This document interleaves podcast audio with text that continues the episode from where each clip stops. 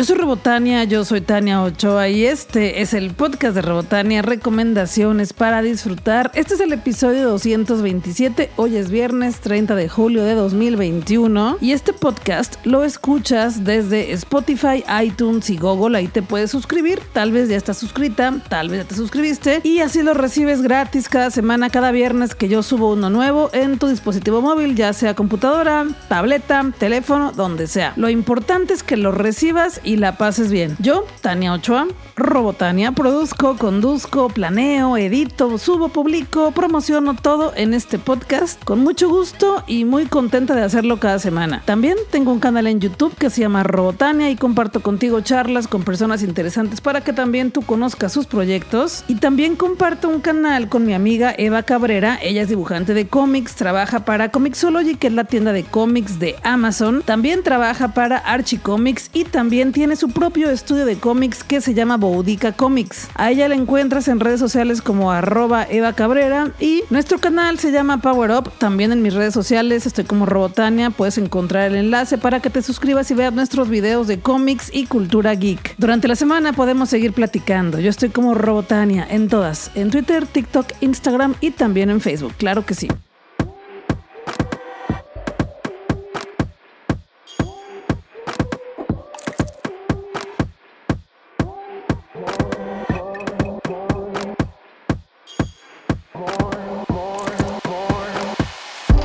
La semana pasada mi amiga Paola Licea cumplió un año con su canal de YouTube que se llama Los Aromas del Café y me invitó junto con otras dos amigas, junto con Liceis y con Eva Cabrera, a grabar un video sobre cómics y novelas gráficas. Lo grabamos en privado, hubo gente que estuvieron de invitados especiales y al final nos hicieron preguntas, la pasamos muy bien y ya está el video publicado en el canal de Paola, se llama Los Aromas del Café. Ya te puse el enlace en mis redes sociales, pero así lo encuentras en internet, perdón, en YouTube como Los Aromas del Café, porque la pasamos re bien. Fue una tertulia, una charla de admiración, de mucho respeto, porque admiramos mutuamente unas a otras en esa charla. Ahí lo podrás notar. Nos admiramos, nos respetamos y nos da mucho gusto platicar de cómics y novelas gráficas. Es el nombre de la charla, así se llamó, cómics y novelas gráficas, otras formas de literatura. Platicamos de nuestras novelas gráficas favoritas, de los temas que nos interesan leer. Y bueno, Liceis y Eva Cabrera también platicaron desde, desde la parte de crear las historias, de dibujarlas, de escribir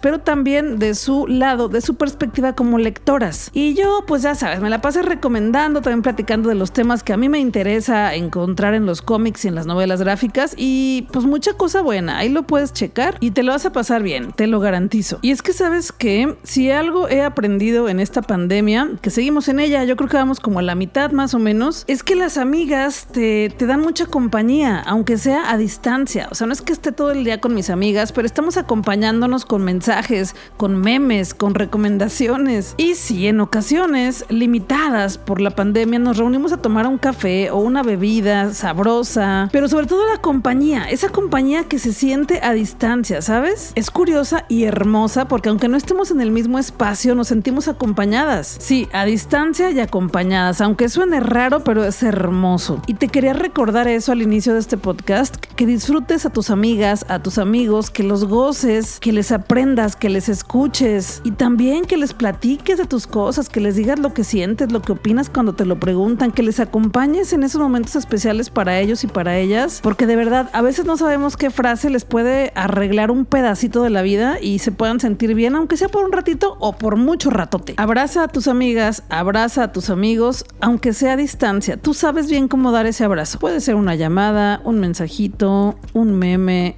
lo que sea. Tú sabes bien cómo.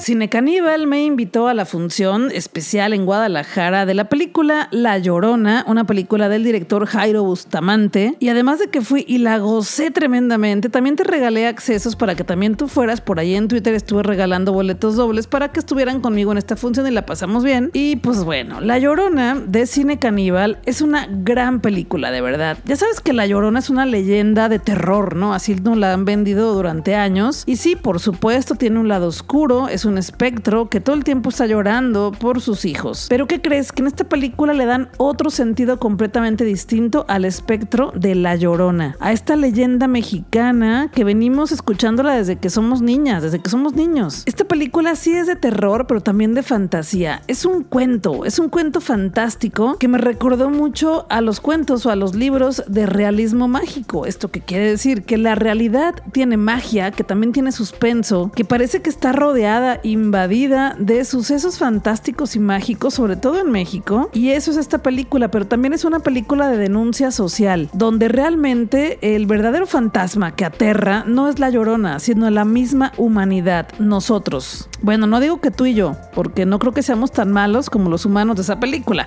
pero me refiero a la humanidad en general, el humano. Esta película, La Llorona, no es una película de gritos, no es una película de ruidos que te van a asustar, no, es una película que te da miedo, pero por lo malditos y lo horribles que podemos ser los humanos. La Llorona simplemente en esta película llega a acomodar las cosas, a hacer justicia llorona. Bueno, algo así. Ojalá que la puedas ver. Esta película ya se estrenó el 29 de julio y está en las salas de Cinemex y en específico en Guadalajara también se está proyectando en la Cineteca del Festival Internacional de Cine de Guadalajara, la Cineteca FIC y también en el Cineforo de la UDG. Te recomiendo que pases a las redes sociales de Cine Caníbal porque publicaron una imagen con las salas específicas y en qué ciudad se está proyectando La Llorona de Jairo Bustamante, una gran película de verdad que ojalá que pronto puedas ver. Sí es terror, pero también fantasía y de verdad está chulísima, está súper buena. Suelo calificar, es que, es que sabes que me gustó mucho, quedé fascinada con esta película, la quiero ver de nuevo, pero bueno, suelo calificar las películas del 1 al 5 con tuercas de Robotania y a La Llorona de Cine Caníbal de Jairo Bustamante le doy 5 tuercas de Robotania.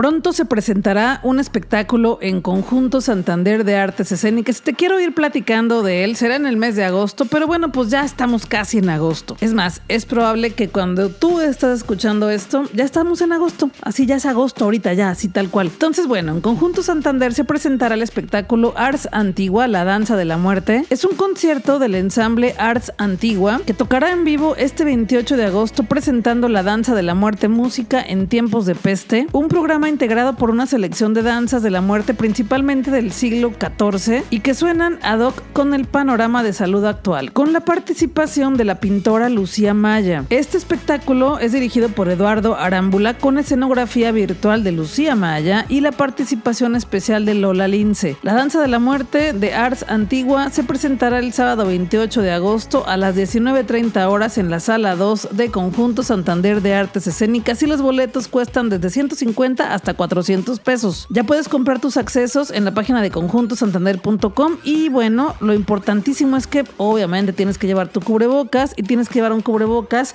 que sea quirúrgico o KN95 sin válvula. En caso de que no tengas, ahí podrás adquirirlo cuando llegues. Y otro, otro evento del cual te quiero platicar también, que será en Conjunto Santander, es el concierto de Kevin Johansen. Regresa a Guadalajara el argentino Kevin Johansen con su espectáculo Vecino Tour, principalmente con la guitarra como instrumento. Nos prometen un concierto íntimo que nos dará un paseo por todo su repertorio musical. Ya tiene 20 años de trayectoria en Argentina. Kevin Johansen ha obtenido un gran reconocimiento internacional y ha colaborado con artistas tan diversos como Natalia Lafourcade, Jorge Drexler, Fernando Cabrera, Paulinho Mosca, Rosalén y también con Mon Laferte, que me encanta, me encanta. El año pasado platiqué con Kevin Johansen, por ahí lo tengo en un podcast porque vino a Guadalajara también a un concierto y bueno, platiqué con él vía telefónica y quedó chida la charla. Pero bueno, este concierto de Kevin Johansen, Vecino Tour en Conjunto Santander, será el 3 de septiembre a las 9 de la noche en la Sala Plácido Domingo, que es la más grandota del Conjunto Santander. Y los boletos cuestan de 350 a 900 pesos y también los puedes comprar ya en conjuntosantander.com.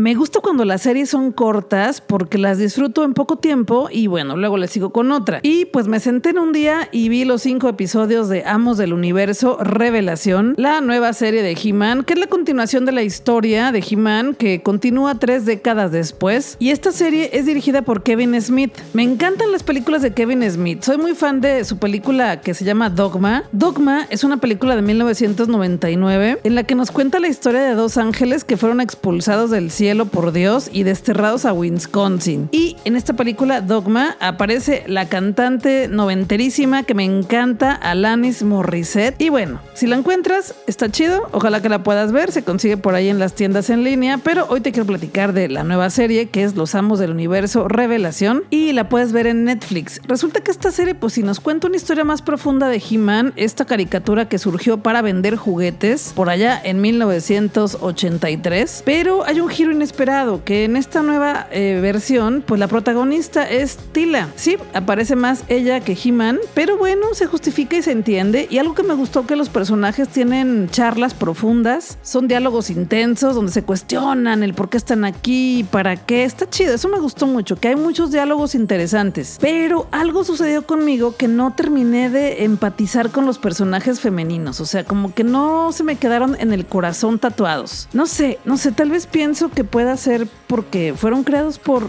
un chico, no sé. La verdad es que no, entiendo por qué, pero no empaticé tanto con ellos. Y otra cosita es que cuando vi a los personajes femeninos que protagonizan esta historia, que son Tila y Andra, cuando vi a este par de personajes femeninos me acordé muchísimo de los personajes de los cómics de mi amiga Eva Cabrera que se llaman Kim en Kim, que es una serie de cómics escrita por Max Visagio con dibujos de mi amiga Eva Cabrera y con color de Claudia Aguirre, de Black Mask, en el cual pues las protagonistas son dos chicas que son Kim y la otra se llama Kim también. Son las mejores amigas, el look es muy parecido a los dibujos de Eva Cabrera y además también estas dos chicas de Kim en Kim son casa recompensas como estas dos chicas de Los Amos del Universo. Yo nomás ahí lo vi y dije, a ver, Eva, como que aquí tus personajes se parecen, se parecen. Y yo pensaría que Kevin Smith tal vez leyó Kim en Kim, porque estos cómics de Max Visagio con Eva Cabrera y Claudia Aguirre pues fueron nominados al premio Eisner, al premio de la Comic Con y también fue nominado al premio de los premios GLAD, la asociación que premia a, los, a las historias y los contenidos de diversidad LGBTIQ.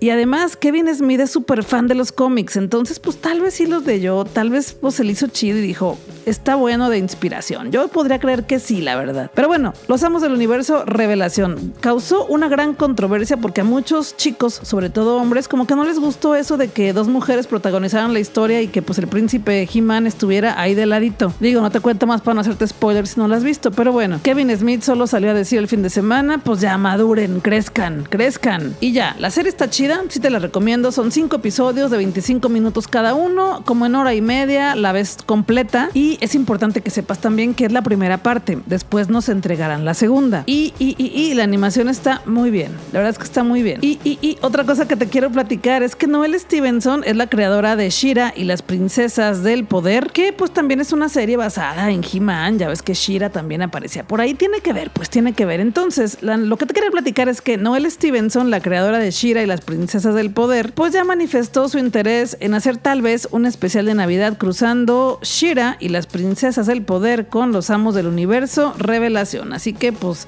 a ver qué sale, porque los estilos de animación son muy distintos, pero pues bueno, a ver qué hacen, a ver qué tal, no sé, digo, ya dijeron, pero bueno, a ver qué, a ver con qué nos sorprenden, porque Shira y las princesas del poder y los amos del universo revelación, pues ambas son exclusivas de Netflix, entonces pues hay que hagan una unión y listo, ¿no? Ahí cuéntame por favor qué te pareció a ti, estoy en redes sociales como Robotani en todas, cuéntame qué te pareció los amos del universo y tú qué opinas.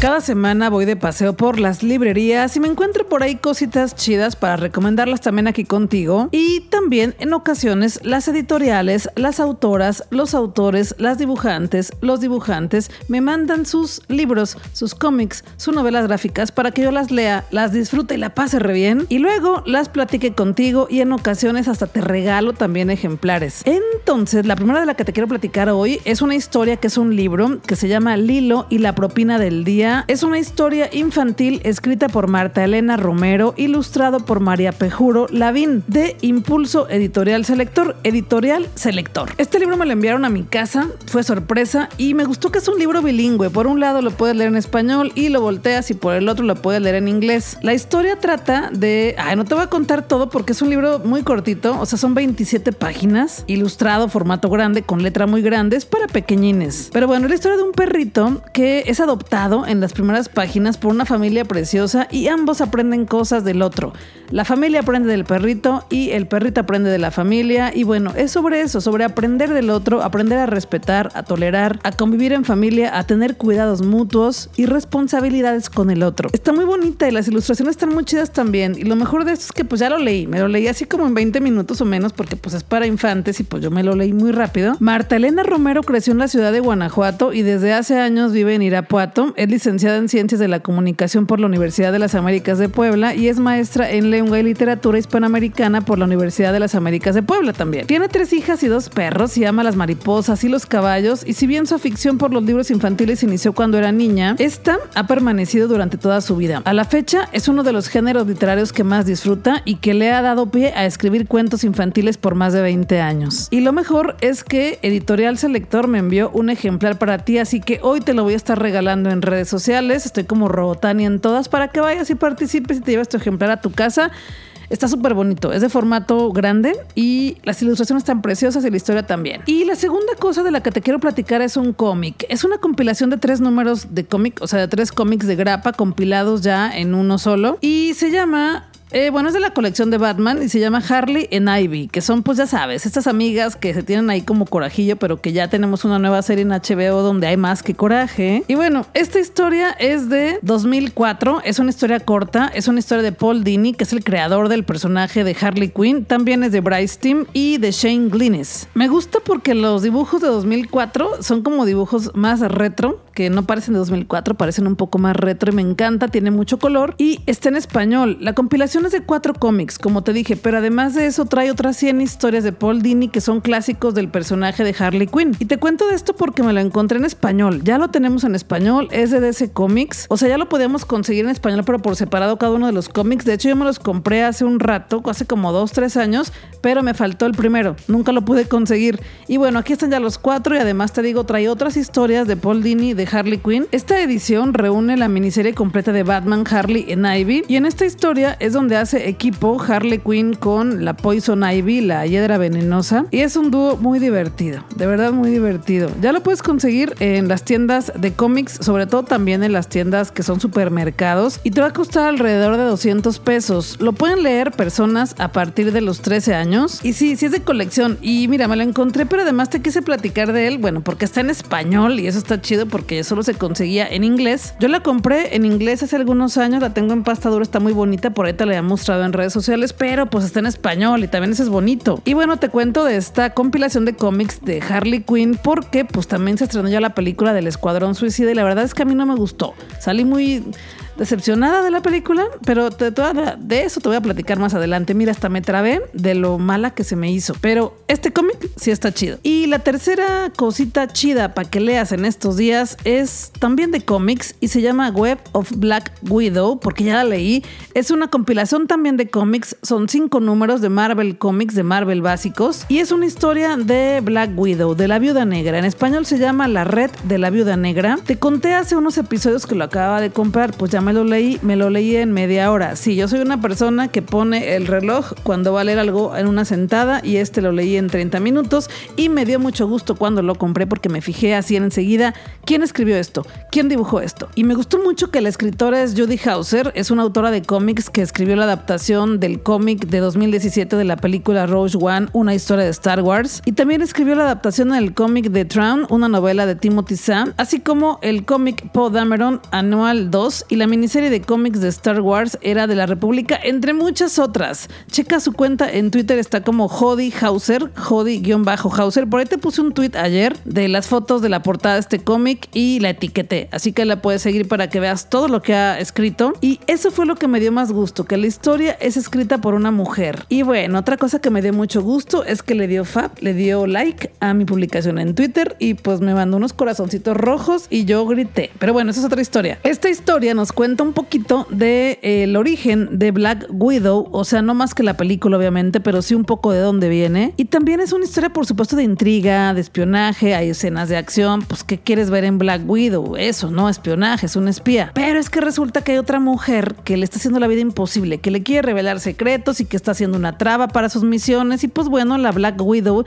la viuda negra, tiene que solucionar todo esto y enfrentarse a esa vieja. Ay, es que me da coraje por todo lo que le hace, pero está buena la historia. Es una historia amena, es una historia ligera y los dibujos están chidísimos. Fueron dibujados por Stephen Mooney y el color es de Triona Farrell, otra chica. Este cómic ya lo encuentras en español también, se llama Web of Black Widow, que es la red de la viuda negra, es de Marvel básicos y lo encuentras en las tiendas donde solían vender música, pero que ahora ya más venden eh, dispositivos móviles y pues cómics y funcos. Pero bueno, son las tiendas que, que están ahí en las plazas. Ahí lo encuentras. O también en línea y también está en español. Eso es lo chido también. Y este de Web of Black Widow, este cómic de la viuda negra que lo puedes leer a la par de la película, se complementan muy bien porque los personajes son muchos parecidos. No, no parecidos.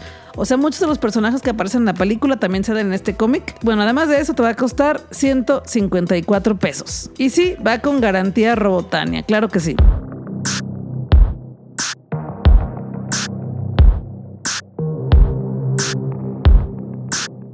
Warner Bros. Pictures me invitó a la función de prensa del Escuadrón Suicida y pues ahí voy. Una película dirigida por James Gunn. Yo tenía expectativas de esta película porque, bueno, es el director de Los Guardianes de la Galaxia y dije, bueno, pues esa me divirtió cuando la vi por allá en 2014, 2017. Y ya te he dicho, ya te lo he mencionado, que yo soy muy fan del personaje de Harley Quinn, a pesar de que es un personaje muy patético porque pues está obsesionadísima con el Joker, con el Guasón. Y yo no estaría de acuerdo con eso, obviamente, pues, porque abusan mucho de ella psicológicamente, pero el personaje como construcción de personaje me parece fascinante. Entonces llegué con muchísimas ganas, con mucha expectativa de pasármela bien con esta película y ¿qué crees? La película es falocentrista, o sea, todo se centra en el falo de los personajes masculinos. Literal, vas a ver falos, hay desnudos donde se ven falos. Tomas así zoom completo a los falos de los personajes, todo el tiempo, desde que inicia. Y también me pareció que está rodeada de bromas básicas, de bromas muy tontas. Me parece una película muy lela. Y así fue como la primera media hora o 20 minutos, broma tras broma que no termina de rematar. O sea, había gente que sí se reía en la sala. Está bien, ¿no? Hay bromas que no hacen reír a unas personas,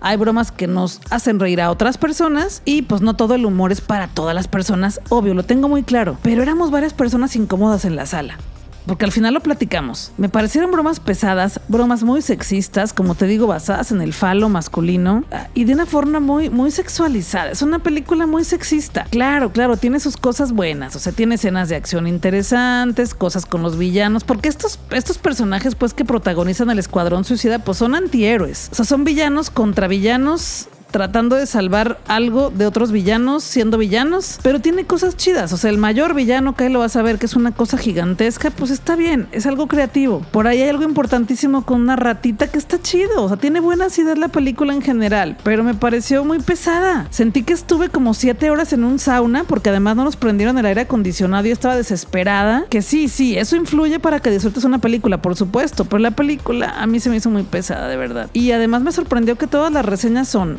grandiosa, la mejor película del año. No, no, para nada. No está ni cerca de ser la mejor película del año. Entretenida a medias. Tiene escenas entretenidas y escenas muy aburridas. Y además, cuando yo creí que todo iba a mejorar, porque hay una escena por ahí con Harley Quinn, no te voy a hacer spoiler, no te preocupes, pero te digo, son bromas súper pesadas, súper sexistas entre puros hombres y mucho machismo y mucha misoginia. Y de pronto viene como el gran remate, ¿no? Llega el personaje masculino a abusar de Harley Quinn, como siempre, ¿no? Ya sabemos que Harley Quinn pues siempre va a ser abusada. Bueno, no siempre, pero la mayoría de las veces. Llega la escena donde Harley Quinn pues cobra un poquito de venganza y dije, ah, ok, entonces todas las bromas anteriores eran para llegar a este punto donde todo va a empezar muy bien. No, todo se sigue yendo para abajo, sigue siendo igual de malo que al inicio. Ya, a mí no me gustó. Honestamente no es una película que te recomiende. Hay muchísimas otras más buenas en plataformas virtuales y también en el cine. Mejor ve a ver La Llorona. No, a mí no me gustó el Escuadrón Suicida y mira que me gustan los, los cómics, me gustan los superhéroes y las superheroínas, los antihéroes, pero esta no me gustó. Hasta me pareció incómoda. Pero cada quien. Ya me dirás tú qué te pareció porque pues a muchísima gente le ha encantado. Esta película se estrena el 5 de agosto en los cines. Suelo calificar las películas del 1 al 5 con tuercas de Robotania y al Escuadrón Suicida de Warner Bros. Pictures le doy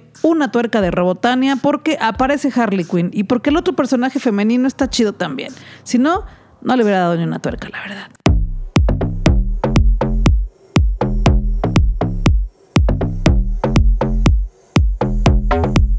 Qué chido que estés aquí, que estás aquí ahorita conmigo. Muchísimas gracias. Lo único que te voy a pedir el día de hoy es que me recomiendes con otras personas, que les digas, ¿ya escuchaste el podcast de Robotania? Hay recomendaciones que te pueden interesar. Incluso si eres una persona que llegó por primera vez a este podcast y no te gustó, recomiéndame también con otras personas. A lo mejor así como a mí no me gustó el Escuadrón Suicida y al mundo entero sí le gustó, tal vez mi podcast a ti no te gustó, pero al mundo entero sí le gusta. Podemos seguir platicando de libros, cultura y entretenimiento en redes sociales. Estoy como Robotania en Twitter, Instagram, Facebook y también en TikTok. Me encanta comer lonches y espero pronto compartir un lonche con una buena amiga. No tiene nada que ver con el podcast, pero te lo quería decir porque traigo antojo de lonche. Regreso el siguiente viernes con un episodio nuevo. Tal vez antes. Me gusta darte sorpresas en podcast, pero bueno, por lo pronto te recuerdo que Guadalajara es nuestra y tenemos que seguir disfrutándola, pero también tu ciudad, también tu país, donde quiera que estés. Cuídate, cuídame, cuídales, utiliza tu cubrebocas y tu sana distancia. Ojalá que te hayan gustado las recomendaciones desde el universo de Robotania hasta tu casa. Vámonos a disfrutar que la vida es corta y el universo es infinito.